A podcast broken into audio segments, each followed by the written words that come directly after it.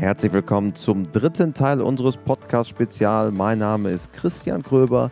Hier kommt der abschließende Teil von Pferdekenner und Fehlergucker von Hans-Joachim Köhler. Es geht um die Feinheiten der Pferdebeurteilung aus dem Wissensschatz eines der ganz, ganz großen Hippologen vergangener Tage. Eingesprochen dazu auch noch von Hans-Heinrich Isenbart. Der dritte und letzte Teil folgt jetzt. Es ist der Schlussakkord dieses absoluten Klassikers aus äh, unserem Archiv. Schön, dass du bis jetzt auch mit dabei bist. Hier kommt also der letzte Teil. Viel Spaß.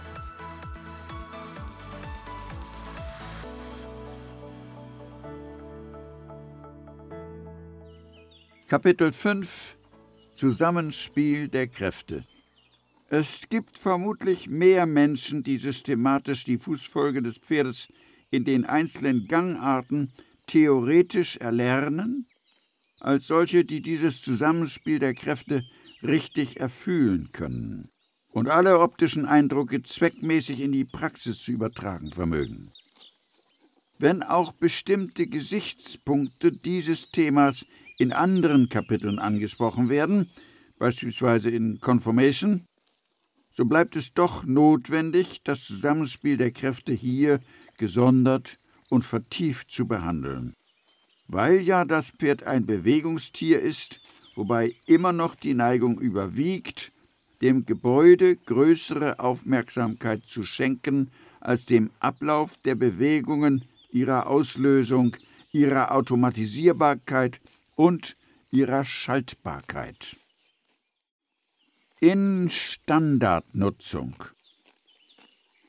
als nach dem Zweiten Weltkrieg der Reiterei nur noch wenige Ausbilder der alten Schule zur Verfügung standen, als auch die Zahl der gewachsenen Hippologen erheblich geschrumpft war, entwickelten sich Pferdezucht und Reiterei zahlenmäßig zwar in erstaunlicher Weise, doch blieben fortschrittliche Gedanken zunächst so rar wie die verhältnismäßig wenigen Fachleute, die nicht mehr massiert zum Einsatz kamen, sondern nur noch verstreut ihren Einfluss geltend machen konnten.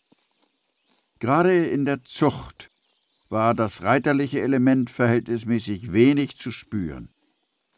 Man vertiefte sich in diverse Gebäude, stellte den Korrektheitsbegriff über alles und sprach von viel Schwung und Raumgriff, ohne den eigentlichen Bewegungskriterien des Pferdes mit und ohne Reitergewicht gerecht zu werden. So war es verständlich, dass der über die Pferdener Auktionen eingeführte Begriff Bewegungsablauf zunächst als überflüssige Wortkünstelei belächelt und beiseite geschoben wurde, bis man nach und nach darauf kam, dass erst dieser Begriff eine umfassende Aussage über die Bewegungszusammenhänge brachte und darüber, dass hierzu nicht nur die Beine gehörten, sondern auch die Brücke des Rückens, die Elastizitätsträger und nicht zuletzt die geistigen Impulse für Engagement und Automation neben verschiedenen anderen Faktoren konstruktioneller Bedeutung bis zur Haltung. Heute blicken da viele schon weit mehr durch. Der Begriff des Bewegungsablaufs hat sich verbreitet und doch findet man immer noch offizielle Beurteiler und Richter, die sich noch nicht ganz freigeschwommen haben, was man leider besonders im ländlichen Bereich feststellen muss, wo man in erster Linie noch die Bewegung der Beine begutachtet und das, was sie an Boden abgreifen. Erich Glan brachte 1956 sein Buch Reitkunst am Scheideweg heraus und geißelte darin unter anderem die Schenkelgänger. Man weiß nicht, wie viele richtig verstanden haben, was er meinte. Er prangerte an, dass in der Dressur so viele Pferde sich zu einseitig mit den Beinen bewegten, ohne die notwendige Einbeziehung der zu beteiligten körperlichen Einheiten, womit er besonders auf die Rückentätigkeit zielte. In Pferdener Beurteilungsprotokollen befinden sich Formulierungen, die Bewegungen gehen durch den ganzen Körper hindurch. Hieran erkennt man vielleicht am deutlichsten, um was es geht. Der Bewegungsablauf umfasst die auslösenden und weiterentwickelnden geistigen Impulse, das Engagement der Hinterhand in Schub und Tragkraft, den Bewegungsvorlauf über den Rücken unter Einbeziehung der Vorderbeine, die Formierung der Körperhaltung, das Ausloten der Balance. Einleuchtend, dass wir hier mit konstruktionellen Voraussetzungen konform gehen müssen. Proportionen der Körperpartien, richtige Schwerpunktlage, Form und Zuordnung der Dornfortsätze an der Wirbelsäule, Geschmeidigkeits- und Elastizitätsfaktoren, Zweckmäßigkeit der Hebelwinkel in komprimierender Korrespondenz der Hebelarme, Muskulaturbeschaffenheit, Straffheit der Sehnen und Bänder, Funktionsfähigkeit der Gelenke. Dies alles zusammen ergibt das Zusammenspiel der Kräfte, das hier zur Debatte steht. Doch soll zunächst der eigentliche Bewegungsablauf detaillierter untersucht werden, wobei es sich nicht vermeiden lässt, dem später folgenden Kapitel über Prioritäten bewegungsbezogen hier schon in einigen Punkten vorzugreifen.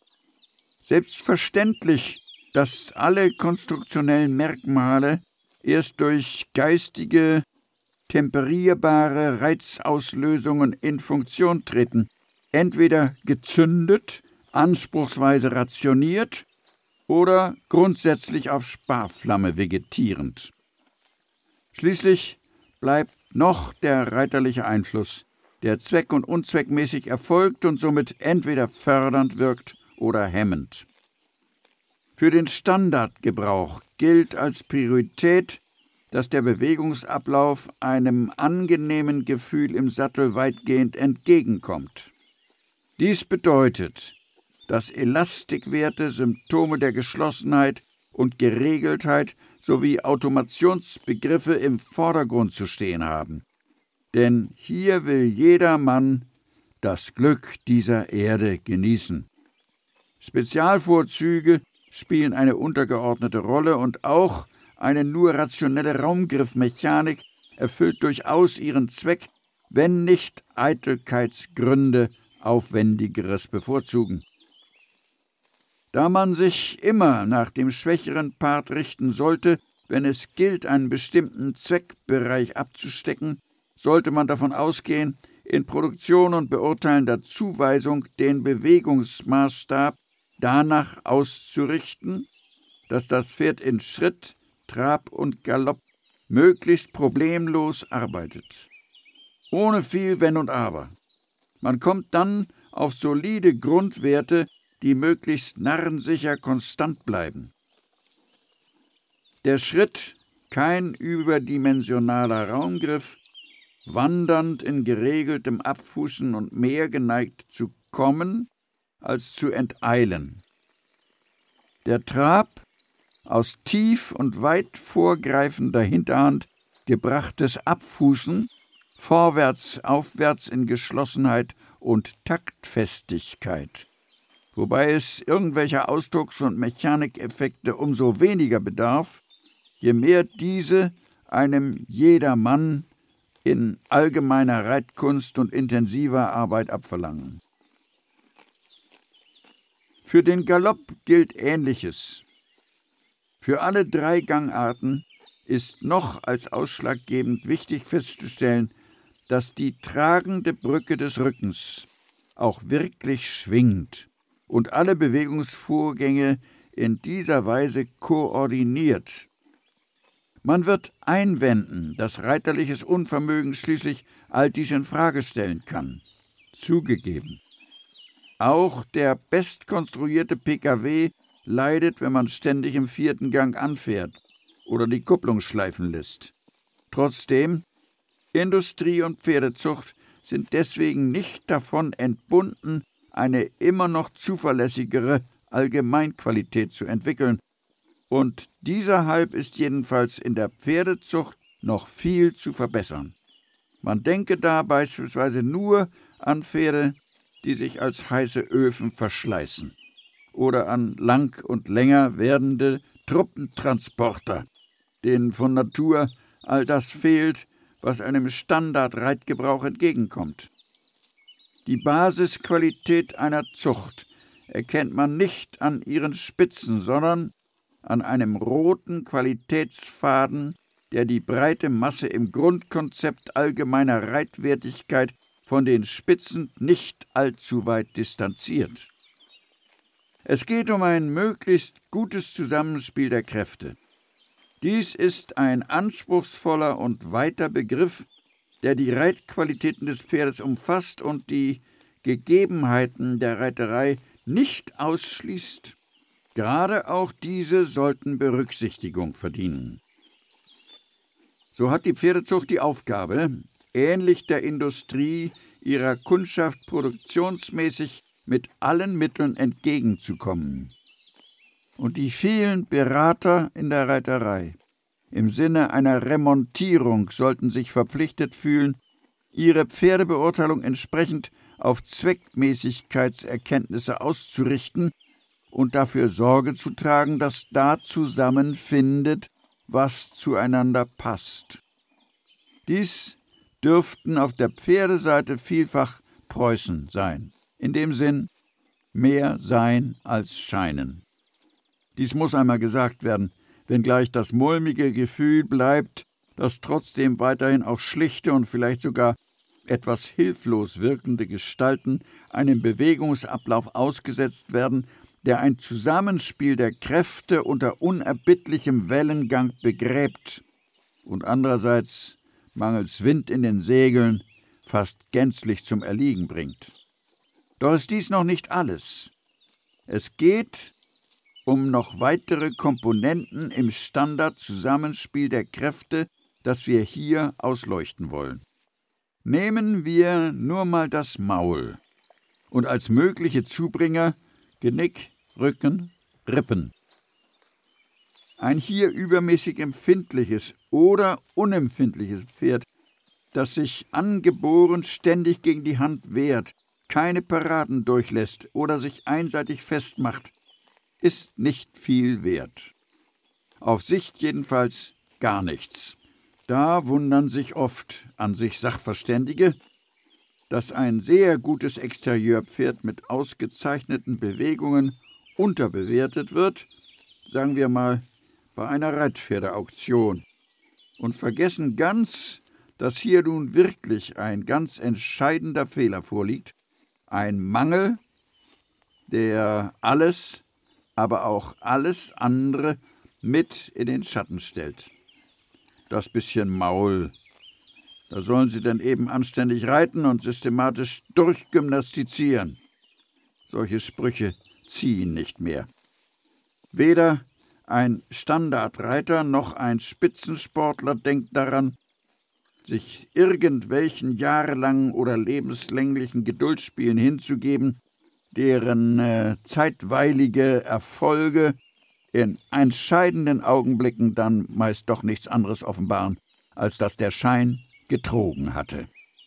Wohlgemerkt, hier wird nicht von üblichen Kinderkrankheiten der Anlehnung und Durchlässigkeit gesprochen, sondern von gravierenden Veranlagungen, denen nicht selten Sturheit oder Heftigkeit noch zur Seite stehen, vielfach ererbt dies alles von Vätern und oder Müttern mit ausgezeichnetem Fundament und großer Korrektheit. Das Zusammenspiel der Kräfte, sagen wir es kurz und schmerzhaft, ist also ein zu weites Feld, als dass wir es nur auf das Pferd unmittelbar abstellen können. Wir müssen dieses Feld auf die Produktion erweitern, denn sie ist allerorten noch nicht so weit auf breiter Basis der Standardreiterei jene Art von reiterlicher Glückseligkeit zu bringen, die diese sich wünscht und mit der Zeit erwarten kann. Dazu allerdings müsste man den zopflangen Graubegriff der Korrektheit doch wohl mal ziemlich radikal der Schere überlassen. In Spezialnutzung Manche der vorerwähnten Standardgesichtspunkte sind von einer Betrachtung spezieller Wertigkeiten nicht zu trennen. Auch im Bereich des Springsports nicht. Lassen wir auf dieser Ebene zunächst das Weltmeisterschaftspferd Fire paradieren, um hernach zu weiteren grundsätzlichen Fragen in der Springsparte zu kommen. Gerade die härtesten Entscheidungen werden vor allem geistig, natürlich auch körperlich entschieden. So ist jedenfalls bei dem Weltmeisterschaftspferd Fire 2 unter dem Weltmeister 1982 Norbert Kof nicht jenes Kriterium von ausschlaggebender Bedeutung für seine vielen großen Erfolge, dass er nach Bilderbogenmanier beide Vorderbeine ganz gleichmäßig anwinkelt, sondern dass er sein riesiges Springvermögen klaren Kopfes und wachen Sinnes, siehe sein Auge, zu steuern und den Regungen des Reiters anzupassen versteht. Auch ist die Abstammung dieses Pferdes interessant. Feier 2, Dunkelfuchswallach, geboren in Westfalen 1973 von Frühlingstraum und Romula von Romulus II, Abendglanz, Flak Interessant besonders dadurch, dass der Background auf viel edles Blut hinweist. Dies sei hier deutlich gemacht, um erkennen zu lassen, dass die rein warmblütigen Generationen irgendwann und immer mal wieder auf Blut gebaut sind oder von Zeit zu Zeit edlen Blutes bedürfen. Passion, gute Nerven, Schaltvermögen, Handlichkeit und Geschicklichkeit sind erste Voraussetzungen für zu spezialisierende Springpferde, deren Springvermögen so ausgeprägt ist, dass es diesen Eigenschaften dienen kann. Wahrscheinlich gibt es mehr Pferde, die ein größeres Springvermögen besitzen, als sie dies durch ausschlaggebendere Faktoren auch nutzen können. Eine überdimensionale Galoppade kann Wendigkeits- und Absprungkrisen herbeiführen, vor allem auch ein notwendig werdendes Zurückkommen beim Absprung, besonders in Kombinationen, zum Problem werden lassen. So sind in dieser Hinsicht Geschlossenheit und Repetierfähigkeit vordergründige Qualitäten. Der Wille, auch aus schwierigen Lagen heraus die Obstacles fehlerfrei zu überwinden, sowie sichere Einflüsse des zentralen Nervensystems auf Maßnahmen, Bein- und Rückenreflexionen machen auch ohne Starbesetzung im Sattel das klasse Pferd aus, dem man fast alles verzeihen und für das man alles geben kann. Die Dressurreiterei bei aller fracklichen und zylindrischen Eleganz ihrer Akteure im Sattel bevorzugt letzten Endes am vordringlichsten jene vierbeinigen Partner, deren Präsentation am problemlosesten eine möglichst hohe Punktzahl bringt. So unterliegte ein für hohe Ansprüche geeignetes Dressurpferd eigentlich mehr den Überlegungen einer Vorausberechenbarkeit sammlungsfähiger Benotungspunkte als den Gesichtspunkten von Eleganz, Ästhetik und Effektivität. Der Punktesammler dominiert. Der Typ Madras hat den Typ Liostro verdrängt. So sind die aufregenden Kunstwerke von faszinierender Ausstrahlung rar geworden, um einer größeren Sicherheit willen. Offenbar liegt dies am Zählwerk der vorgedruckten Richterbögen. Sollten sich auch hier Patzer und Fehler so fett gedruckt behaupten, dass ganze Notenschlüssel herrlicher Musik dagegen verblassen? Sei es wie es sei, dem Tatsächlichen ist Rechnung zu tragen. Dem Wünschenswerten kann vielleicht später wieder mehr Geltung verschafft werden. weil ja doch eigentlich die Dressurreiterei auch eine ästhetische und künstlerische Aufgabe hat und nicht in erster Linie einer Erfüllung pedantischer Risikolosigkeit dienen soll. Ganz sicher, und dies mit voller Berechtigung, gehen die Dressurexperten davon aus, dass sie im Rahmen bedeutende Modelle verlangen, von Haus aus wohl temperiert, losgelassen, durchlässig und besonders reell in den drei Grundgangarten. Sie wissen genau, dass der Trab bei entsprechender Voraussetzung verhältnismäßig leicht zu fördern ist, während Schritt und Galopp in ihrer Grundveranlagung kaum Konzessionen erlauben.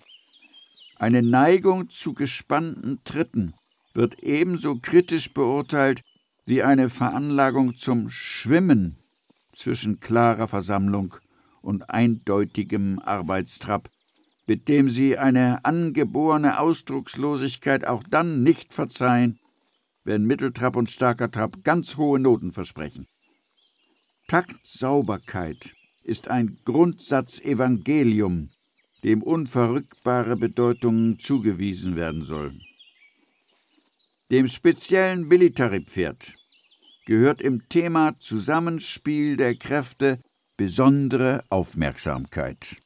Die schon erlebte Auffassung, dass in dieser Sparte Nervenbündel als besonders harte und nervige, dressurmäßig weniger begabte und im Springen vor allem unaufhaltsame und blitzschnelle Sportgenossen gerade die richtigen seien, dass im Übrigen alle wirklich guten Pferde für ein solches Marathon zu schade wären, das hat sich natürlich nicht halten können. Eigentlich vorgemacht, welche Sorte Pferd in Militaryprüfungen Aussicht hat auf Erfolg, hat uns die englische Reiterei. Nicht allein in der Pferdequalität, sondern auch in der Methode, diese Individuen sportlich zu entwickeln. Viele Nationen haben daraus gelernt, und auch die deutsche Reiterei konnte nicht umhin, einem höheren Blutpotenzial ihre Referenz zu erweisen. Hubertus, Trux, Prinzess und Sissi haben ihren Lorbeer verdient, aber zu anderer Zeit. Bei allem Blut, und gerade deswegen steht die Frage des Charakters, des Temperaments und des Nervenkostüms hier besonders schwerwiegend zur Debatte. Die Anstrengungen sind so groß und in so vielseitiger Beanspruchung zu leisten, dass der Haushalt der Kräfte von diesen geistigen Werten in höherem Maße abhängig ist. In Erfüllung dieser Voraussetzungen bedarf es in der Dressur einer deutlich zwanglosen, gerade noch nonchalanten Haltung, klar geregelter, betont losgelassener, rationeller Bewegungen, in ausgeprägtem Gehorsam, ein deutliches Naturell soll die Vorführung unverwechselbar erscheinen lassen.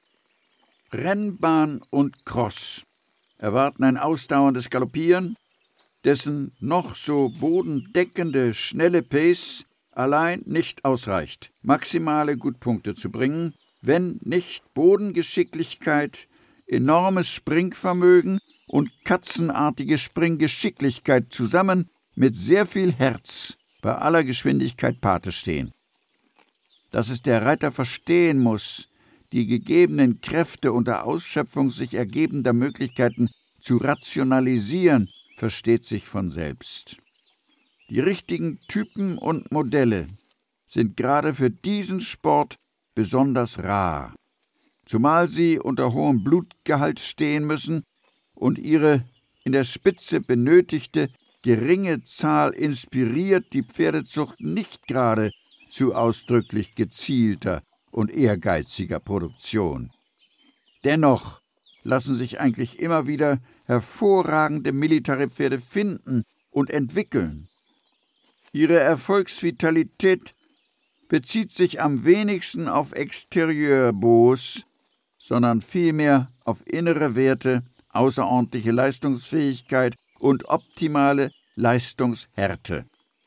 mit großen und kleinen Sprunggelenken und gerade hier galoppiert Konformität vor Formalistik durch die Zielposten.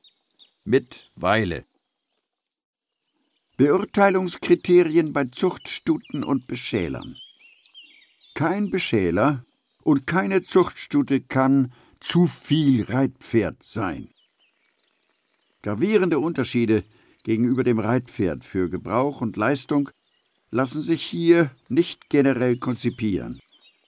Der Geschlechtscharakter allerdings, das typisch männliche oder weibliche, soll deutlich und eindeutig ausgeprägt zutage treten. Kein Hengst und keine Zuchtstute kann zu viel Reitpferd sein, im Gegenteil. Die Erzeuger von Reit- und Leistungspferden müssen ja selbst besitzen, was sie vererben sollen. Woanders sollte es herkommen. In züchterischen Kreisen spielt von jeher der Erhaltertyp eine besondere Rolle. Er verkörpert in erster Linie das starke, rumpfige und bodentiefe Wirtschaftspferd. Mit ihm will man erhalten, was man Grundsubstanz nennt, einen Zuchtbasisfaktor, der infolge ständiger Reitveredelung als gefährdet angesehen wird. Geschlechtscharakter.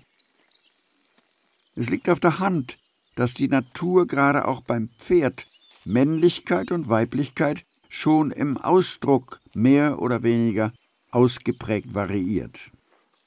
Wenn sie aber einem Hengst zu milde, unterwürfige Züge verleiht oder einer Stute unweibliche, dann gehören solche Darstellungen im Allgemeinen nicht zu den Individuen, die typisch und fruchtbar die Rasse verbessernd erhalten. Diese Erkenntnis hat sich der Züchter zunutze gemacht und er meidet daher geschlechtsverschwommene Erscheinungen. Der Hengst soll seine Männlichkeit in selbstbewusstem, kraftvollem, herrischem Ausdruck zeigen, ohne sich dabei unbeherrscht, ungestüm oder gar ausgeflippt zu geben. Noble, überlegene Würde charakterisiert den geistig wertvollen Beschäler, der sich in seiner Männlichkeit nur dann voll engagiert und ausgibt, wenn er beim Deckakt gefordert wird. Hengste, die sich grundsätzlich so wild und völlig haltlos benehmen, als wollten sie die ganze Welt befruchten, sind nicht nur lästig im Umgang, sondern neigen bisweilen auch dazu, im entscheidenden Augenblick den milden Beischlaf eines kommandierenden Generals zu vollziehen oder sich unkonzentriert zu befriedigen und schlecht abzudecken. Diese Typen halten sich schlecht im Futter, sind aufgeschürzt in der hinteren Rippe und gönnen sich boxenlaufend nicht die nötige Ruhe. Erziehung kommt nur bis zu einem gewissen Grad zum Zuge.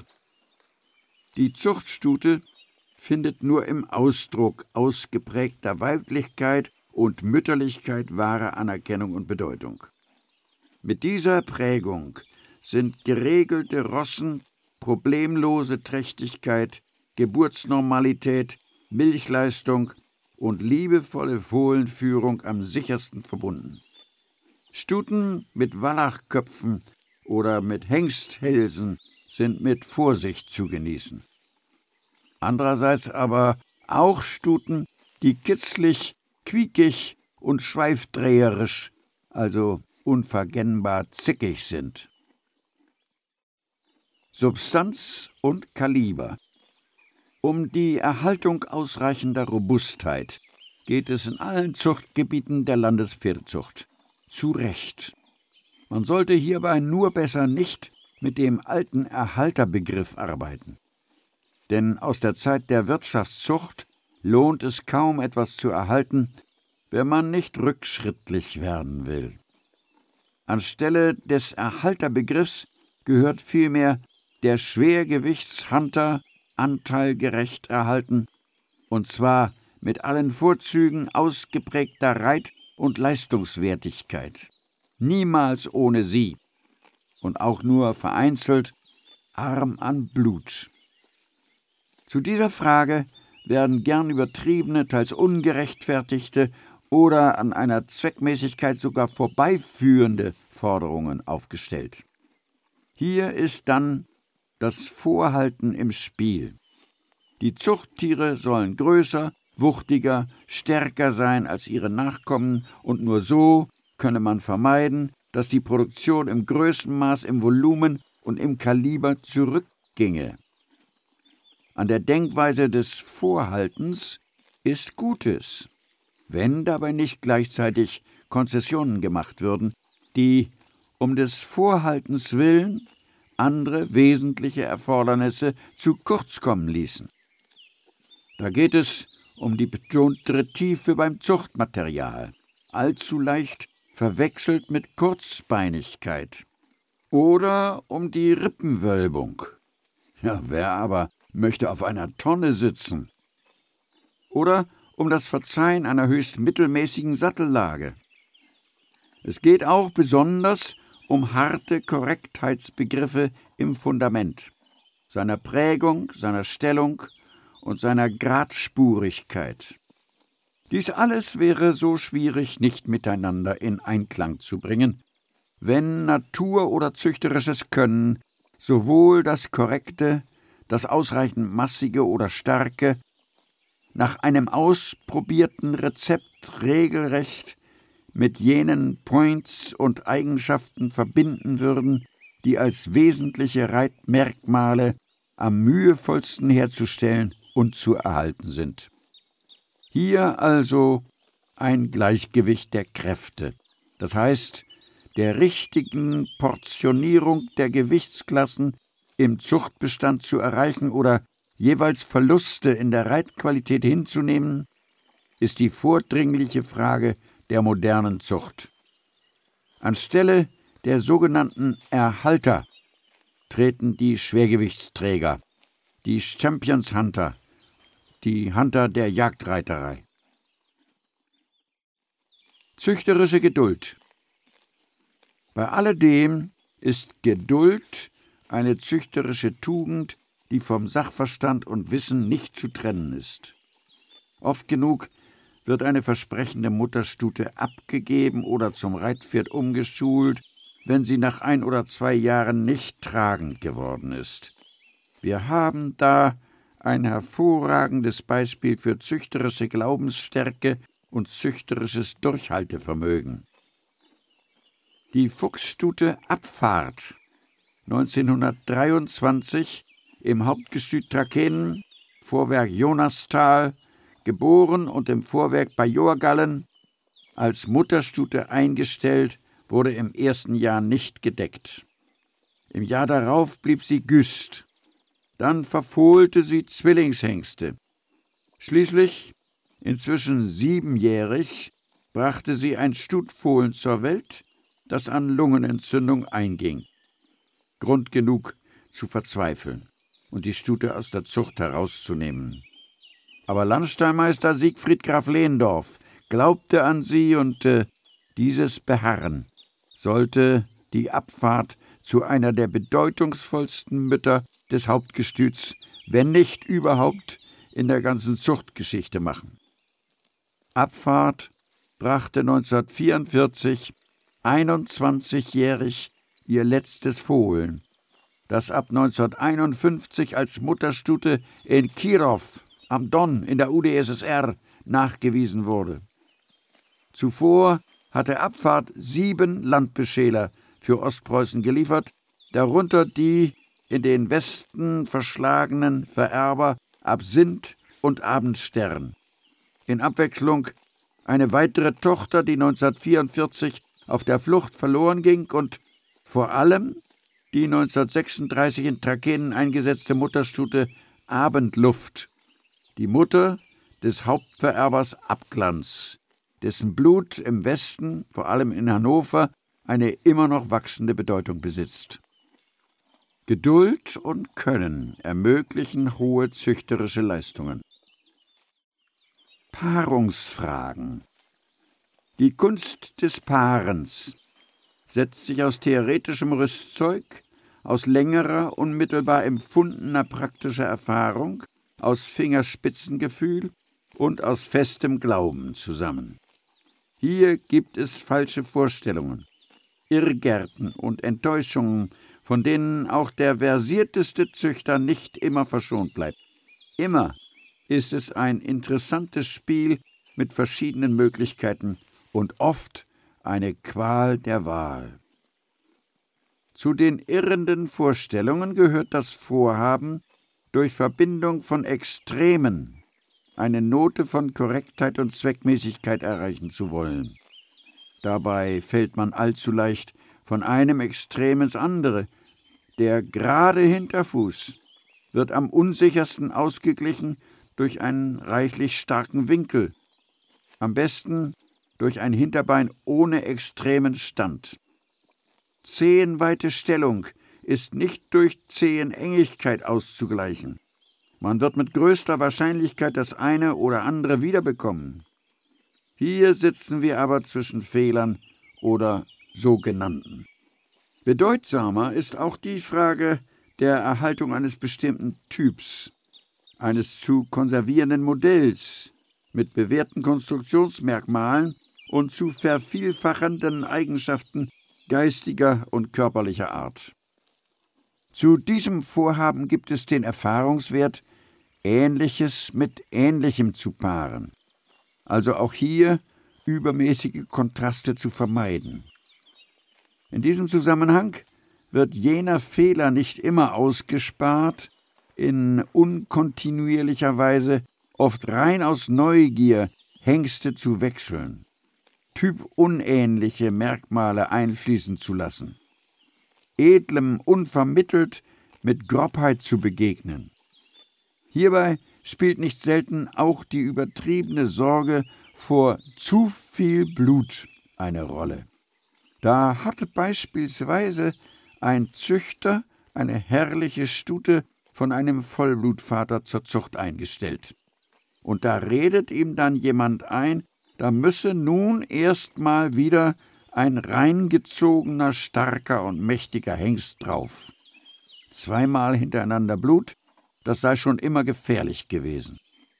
So grundsätzlich törichte Paarungsentscheidungen stellen das Erreichte meist wieder in Frage. Der Schritt nach vorn wird wieder zurückgenommen. Es ist klar, dass man von Fall zu Fall im Blut mal wieder etwas zurückhaltender sein muss dann aber nur in der Weise, dass man zumindest eine ausgeprägte Typähnlichkeit bei der Paarung im Auge behält. Der Hauptvererber Absatz in Hannover beispielsweise stand verhältnismäßig hoch im Blut, vererbte sich aber am besten mit hoch im Blut stehenden Stuten. So machte er besonders wertvolle Produkte mit Töchtern des Valentino XX vereinzelt auch des Marzio XX-Sohnes Marbot. Absatz selbst besaß diese Ahnenkette. Vater Abglanz, Trakehner. Mutter von Landeck, von Lancelot XX, Schlingel, von Shagia, Araber. Comenius, Komet, Trakehner. Absatz war von ausstrahlender Typklarheit und seine meisten Nachkommen spiegeln dies wider. Nach einem Stationswechsel zu allgemein weniger hoch im Blut stehenden Stuten blieb dies nicht immer so deutlich. Auch fanden die vielen wertvollen Töchter seiner ersten Station nicht unmittelbar typverwandte Partner, so dass auch hier der Glanz etwas nachließ, obwohl er sich selbst in solchen Fällen oft genug auch noch erkennbar durchsetzen konnte. Es ist keine Selbstverständlichkeit, dass der Züchter einen einmal gewonnenen Idealtyp auch dann auf längere Sicht erhalten kann, wenn er sich dazu passender Beschäler nicht sorgfältig genug bedient. Wo dies aber möglich ist, kann man von einem Schatz sprechen, der geradezu zu einer bestimmenden Währung konsolidiert. Fohlenbeurteilung Es ist keine Frage, dass jeder Züchter mit großer Spannung den Moment erwartet, wo ein Fohlen geboren wird. Und dass es dann aufsteht und begutachtet werden kann, Und dieser erste Augenblick umfasst den Habitus, den Typ, den Rahmen, die Points und das Fundament und auch Farbe und Abzeichen. Wenn auch nicht alles endgültig ist, was bei solcher In-Augenscheinnahme sichtbar wird, so lässt sich doch mit ziemlicher Sicherheit das Wesentliche schon gleich nach der Geburt erkennen. Gerade dann ist noch alles trocken, markiert und durch keine Polster verdeckt, durch keine Entwicklungsschübe verzerrt. Da sind zunächst der Habitus, der Grad der Lebensenergie und, bis auf Erscheinungen eines Verlegenseins, auch die grundsätzliche Normalität zu erkennen. Ist dies alles soweit in Ordnung und nicht gerade eine breite Laterne in das kleine, erwartungsvolle Fohlengesicht gehängt, kann man schon mal aufatmen. Das zweite Mal dann, wenn man sich vergewissern kann, dass die Stute ihr Kind liebevoll annimmt und dieses bald begierig zu saugen lernt und den Darmpech verächtlich von sich gibt.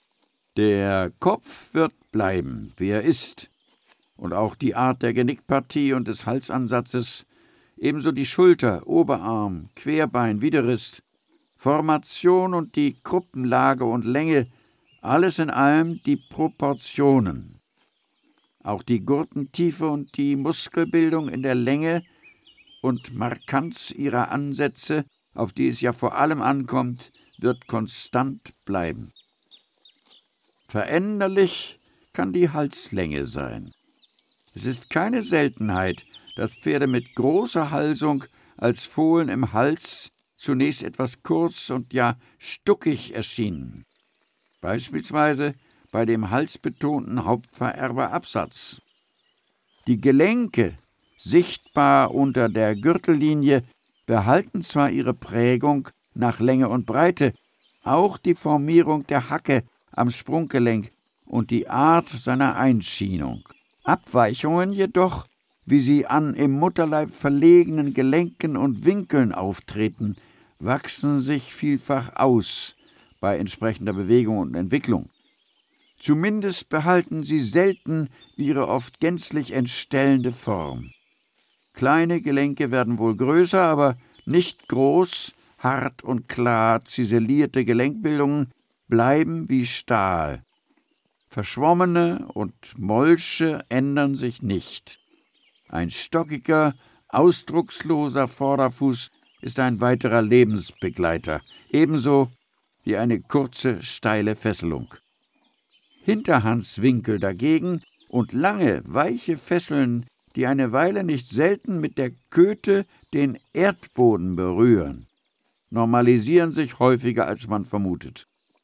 Feine Röhren und flache Fesselköpfe wiederum behaupten sich im Allgemeinen, wenngleich ein Nachgröben des Fundaments durchaus nicht zu den Ausnahmen zählt. Die Stellung der Zehen, entweder aus dem Fesselgelenk, dem Vorderfußwurzelgelenk oder dem Buggelenk heraus beeinflusst den Grad der Korrektheit meistens nur eine gewisse Zeit. Verlegenheiten wachsen sich häufig aus, andere Erscheinungen sind von rechtzeitiger und kontinuierlicher Einflussnahme durch den Schmied abhängig und anders geartete haben bleibenden Wert, sind aber selten so unwertig wie dies vielfach angenommen wird. Die meisten Fohlen des Zeller Vollbluthengstes Valentino wurden beiderseits nach außen verstellt geboren. Der größere Teil wurde korrekt, obwohl Valentino selbst beiderseits deutlich nach außen gestellt war. Ein zehenenger Stand bedarf sehr der Beachtung. Denn äh, diese nicht nur etwas ordinäre, sondern auch Kraft und nach außen hinaus drehende Stellung ist später nicht mehr wesentlich zu regulieren. Ein vorgeschobenes Vorderfußwurzelgelenk ist dagegen unbedenklich, unter Umständen für den Elastizitätsgrad sogar vorteilhaft. Selbst ein krummer Stand muss nicht besorgniserregend sein. Denn zum einen gibt sich das meistens und Wenn etwas bleibt, so ist dies häufig in keiner Weise leistungsmindernd, sondern eher elastizitätserhaltend, wie dies zum Beispiel bei so großen Springheroen wie Halla, Armalva, angeboren und zu unendlich langer Leistungskarriere nützlich war. Skeptisch stimmt allerdings das steile oder sogar im Vorderfußgelenk rückbiegige Vorderbein. Dass eine solche Konstruktion sowohl in ihrer Elastizität als auch in ihrer Haltbarkeit aller Wahrscheinlichkeit unvorteilhaft ist, bedarf wohl keiner weiteren Erörterung. Bleiben die Hufe, auf dass man sie frühzeitig pflege, in Form bringe und halte, den Bockhuf vor allem, wo er mal auftritt, denn diese Erscheinung drängt sich gern immer wieder vor. Wer nun feststellt, dass zur Rückenpartie noch nichts gesagt wurde, so hat er recht. Der Rücken liebt wohl die meiste Abwechslung in der ganzen Entwicklung. Wenn er sich gleich nach der Geburt als zweckmäßig geformte Brücke innerhalb seiner vorderen und hinteren Träger zeigt, wird er meist schließlich hierzu zurückfinden. Alles in allem sieht man dem jungen Fohlen bereits an, ob's ein Jumbo wird oder eine elegante Pantherkatze, ein biederer Bürger oder ein strahlender König. Wirkliche Klasse und echtes Format sind sofort sichtbar, und beides kehrt wieder, auch nach Entwicklungsstadien, die arge Zweifel aufkommen lassen. Die Frage nach der zu erwartenden Endgröße bewegt zu Recht viele züchterische Gemüter, selbst bei aller Vernunft nicht nach Riesen zu streben, bleibt denn doch die Sorge, dass zu klein bleiben könnte, was wenigstens groß genug werden sollte. Kleingeborene Fohlen können sich zu guter Größe auswachsen. Großgeborene werden nicht unbedingt immer groß. Aufzucht die Aufzucht der Fohlen beginnt schon in der Säugezeit, nicht erst nach dem Absetzen von der Mutter. Dem Saugfohlen ist der bestmögliche Start für seine Entwicklung gerade gut genug. Dies umso mehr bei Edelblut. Wenn die Mutter Hafer bekommt, wünscht auch das Fohlen an dieser Mahlzeit teilzunehmen, am besten derart, dass es eine tiefsitzende kleine Krippe bekommt, die gerade nur für die Fohlenschnute passt. Dann gibt es keine Drängelei und kein Wegfressen. Diese Erwachsenennahrung ist keine Spielerei neben der Babynahrung der Muttermilch. Beides zusammen, dazu erstklassiges Heu, bringen das Fohlen in einen entwicklungsfördernden Schwung, den gerade die ersten Lebensmonate erfordern. Dazu gehört viel Bewegung im Freien. Mit der Mutter nicht aber derart, dass die Fohlen auslaugen bei anhaltender Hitze oder kaltem, nassen Wetter. Dann nämlich geben sie zu viel von dem ab, was ihnen eigentlich bleiben und weiterhelfen sollte. Die Vollblutzüchter, die ja nun wirklich weit davon entfernt sind, ihre Fohlen zu verpimpeln, haben da ein gutes Maß. Sie holen die Fohlen in der Mittagszeit und für die Nacht auf den Stall.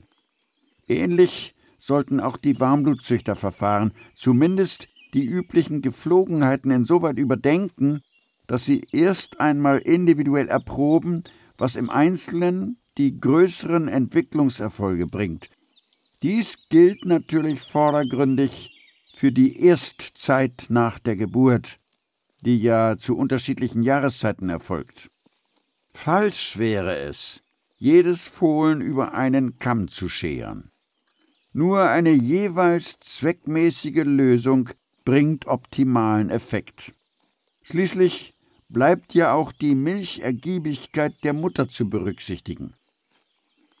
Man sollte keine übertriebene Angst haben, Salonlöwen groß zu machen.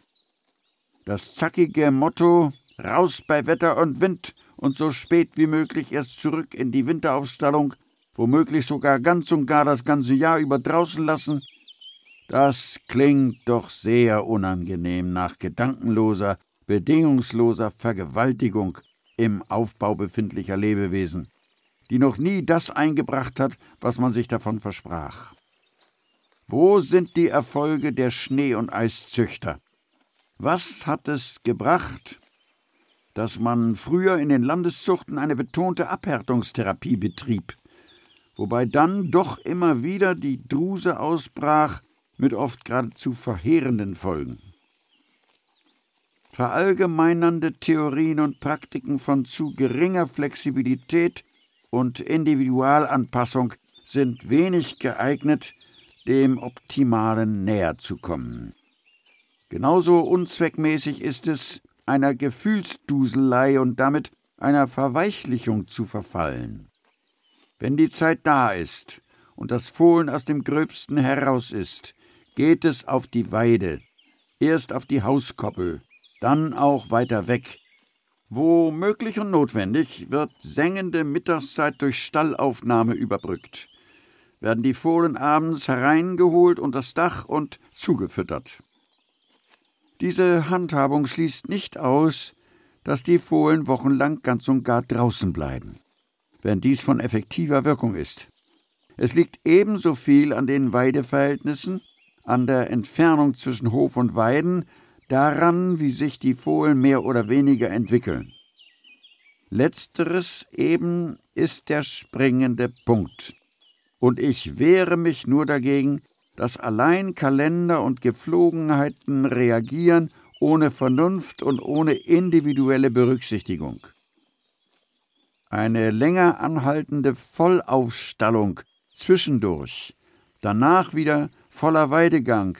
Dieses Unternehmen allerdings ist gesundheitsgefährlich. Diese Gegensätze sind zu krass.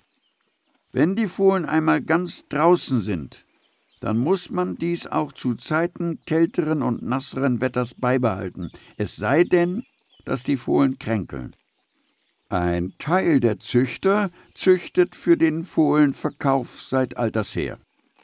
Diese Produzenten lernen am besten, was es heute bedeutet, ein Fohlen verkaufsgerecht zu entwickeln. Sie müssen einerseits der Versuchung widerstehen, die Fohlen entwicklungsmäßig forciert aufzugecken, möglicherweise sogar zu mästen.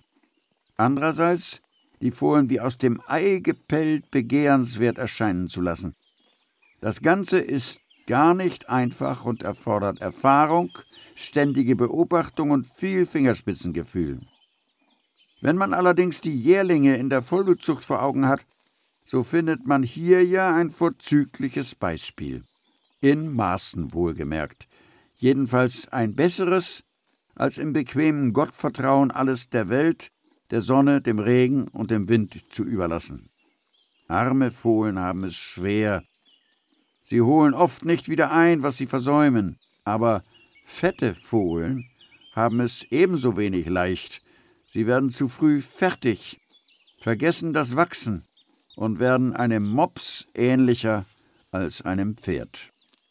Im heute polnischen Hauptgestüt Liski, auf dem Areal des früheren Remonteamts Lisken und des früheren von Kühnheimschen Besitzes Juditten in Ostpreußen, konnte ich in letzter Zeit mehrere Jahre hindurch die Auswirkungen der dortigen Aufzuchtmethode studieren. Sie decken sich im Wesentlichen mit den vorstehenden Ausführungen. Eins aber war zusätzlich bemerkenswert. Die Jährlinge, nachts aufgestallt und unter ihren Namenstafeln in den Laufstellen zum Füttern jeder für sich angebunden, machten einen ungewöhnlich drahtigen, harten und muskulösen Eindruck. Man ließ sie frühmorgens über einen etwa 2000 Meter langen beiderseits mit Rails abgegrenzten breiten Sandweg auf die Weide. Dieser Anmarsch ins Grüne vollzog sich in Rennpace. Und abends ging es gleichermaßen zum Hafer in die Stallungen zurück. Auch hier sah man wieder eine Spitzengruppe, ein Mittelfeld und danach abgeschlagene Blindgänger oder stoische Phlegmatiker. Dr. Antoni Paczynski verfolgte dieses Naturereignis in nahezu wissenschaftlicher Auswertung. Er steht auf dem Standpunkt, dass er mit diesem besonderen System zwei Erkenntnisse herausfiltert. Die Möglichkeiten, schon Jährlinge naturgegeben zu trainieren und gleichzeitig festzustellen, wes Geistes Kind sie sind. Entwicklungsstufen Nach rund fünf Monaten ist es soweit, die Fohlen einer vierbeinigen Jugendgemeinschaft zu überantworten, also von der Mutter zu trennen. Dies ist die erste Zäsur im jungen Pferdeleben. Ein harter Moment, der dann doch schnell vorübergeht, im Bangen bei Mutter und Kind. Sie gewöhnen sich. Die Mutter trägt bestenfalls wieder. Das Fohlen findet es interessant, mit einem Gefährten zusammen zu sein. Allein sollte keines dieser jungen Geschöpfe heranwachsen. Zu zweit oder zu mehreren in gerader Kopfzahl, sonst ist da immer ein fünftes Rad. Jetzt gilt es in der Fütterung zuzulegen. Die Monatszahl des Alters bestimmt die Haferpfunde aber nur im ersten Lebensjahr. Bestes Heu satt. Bewegung erfolgt regelmäßig und ausgiebig genug. Nur bei extremen Witterungsunbilden Zurückhaltung üben und möglicherweise Hallen oder Scheunen für den Auslauf nutzen. Würmer parasitieren nicht erst jetzt. Schon bald nach der Geburt erfordern diese Entwicklungsstörenfriede eine erfolgreiche Bekämpfung oft genug laufend in medizinisch gebotenen Abständen. Gerade aber jetzt sollte ein Generalangriff erfolgen, damit die Fohlen sauber in den Winter kommen. Schneegestöber schaden ihnen übrigens nicht, wenn die Tummelzeit begrenzt gehalten und für Bewegung gesorgt wird.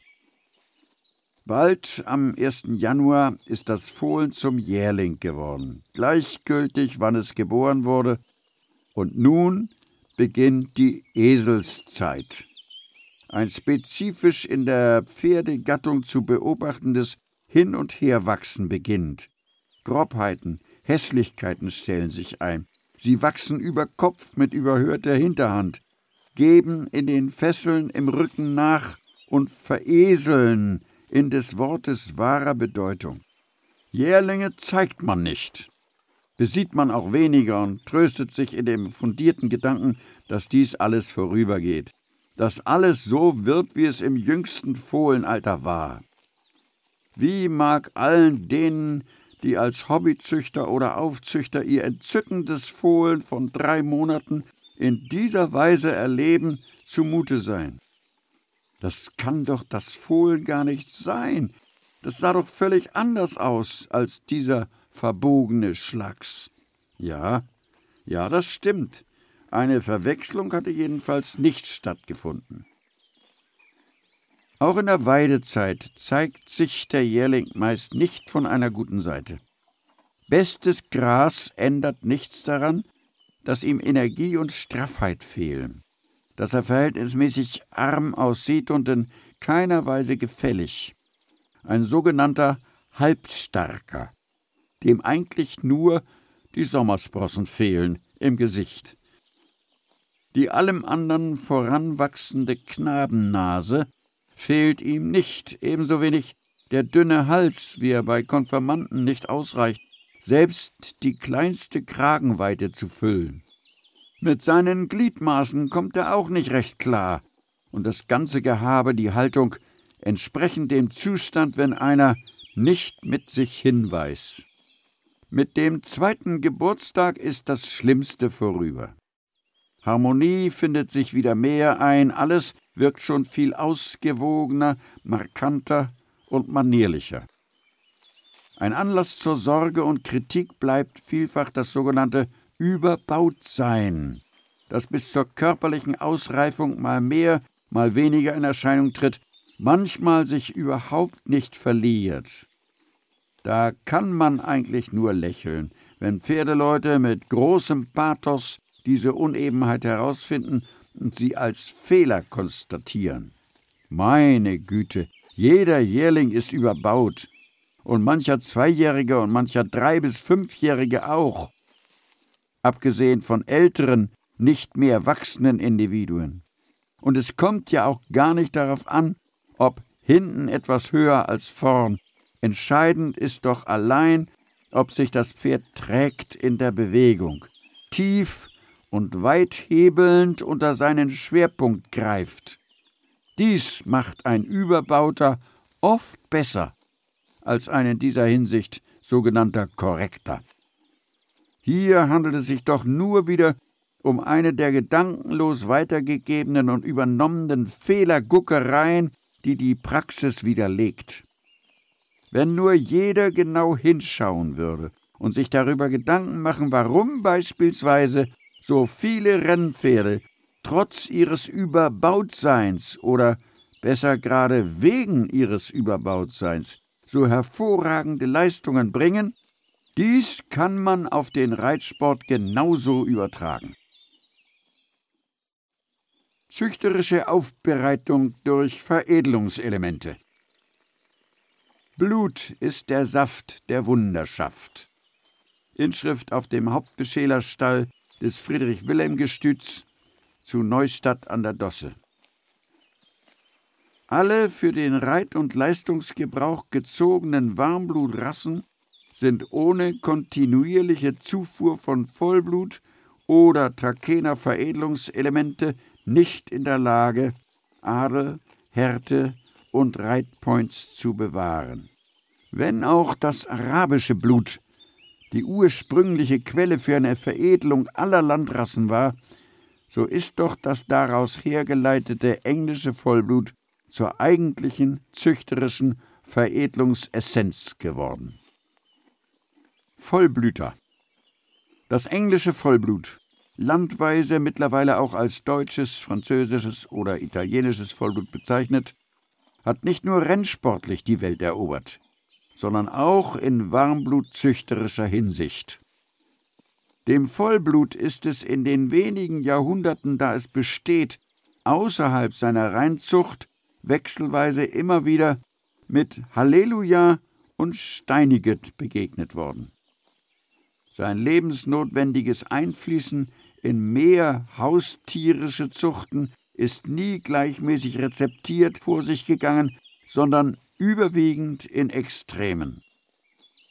Zweifellos hat das Vollblut in übermäßiger und wahlloser Benutzung zeitweise erheblichen Schaden angerichtet, wie besonders in Mecklenburg oder auch in weit geringerem Maße in Trakehnen und der ostpreußischen Landespferdezucht.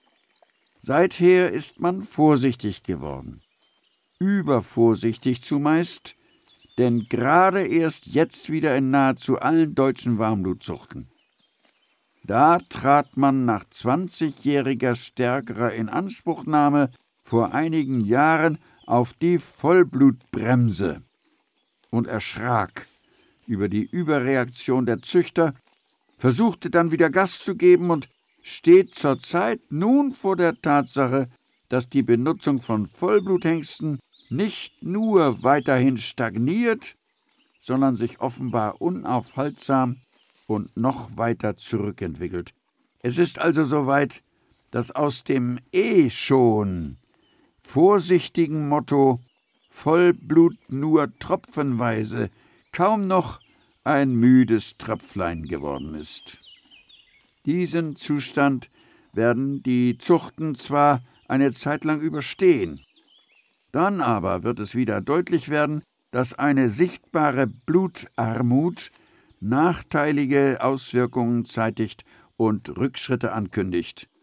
In dieser Situation, wenn der zur Verfügung stehende Blutvorrat nicht rechtzeitig genutzt wird, dürfte dann wieder der Schrei nach Vollblut ertönen und mit dem Maßhalten wär's dann, wie so oft, erstmal wieder vorbei.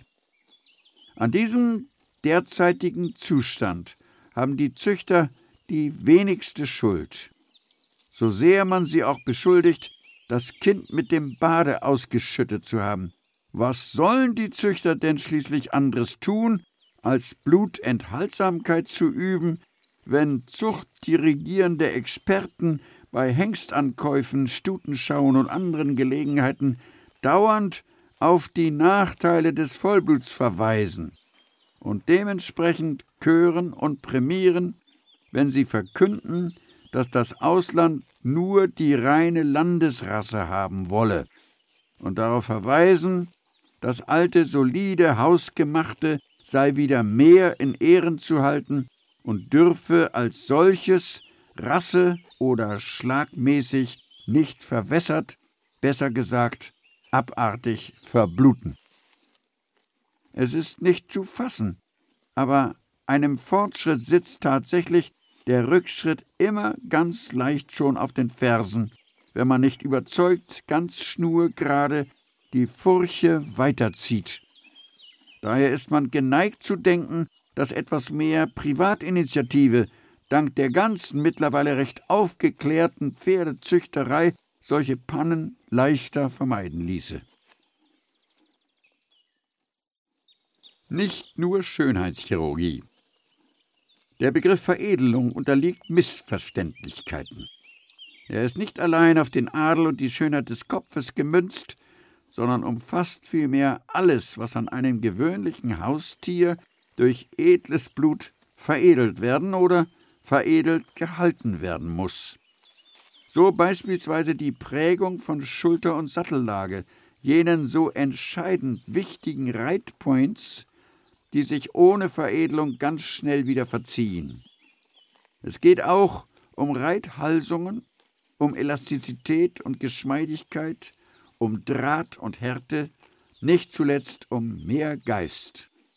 Grobes, ungeschicktes, schwerfälliges soll zurückgehalten werden.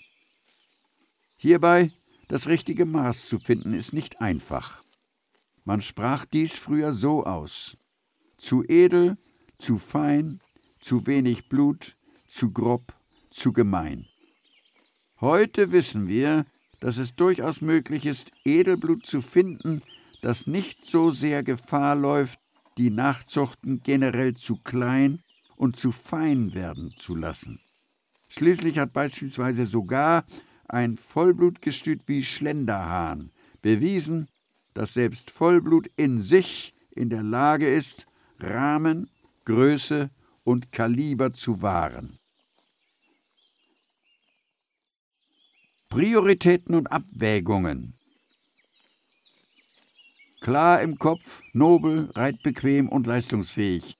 Über alles andere können sich die Experten streiten.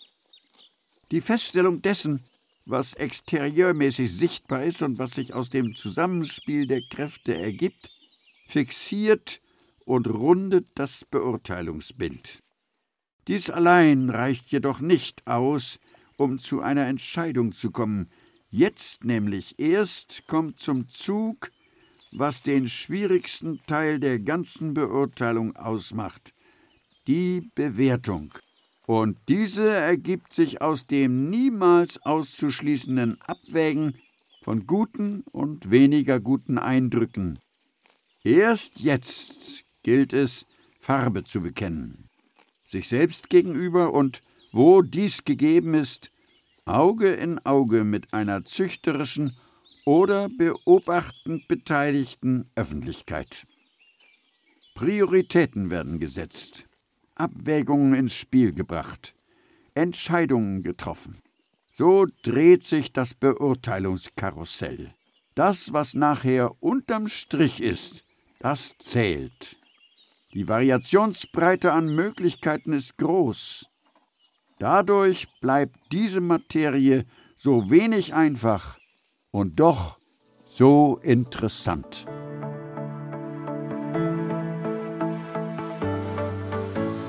Das war unser dreiteiliges Spezial, das wir außerhalb der Reihe hier bei uns gepostet und veröffentlicht haben. Falls dir unser Podcast gefällt, abonniere ihn.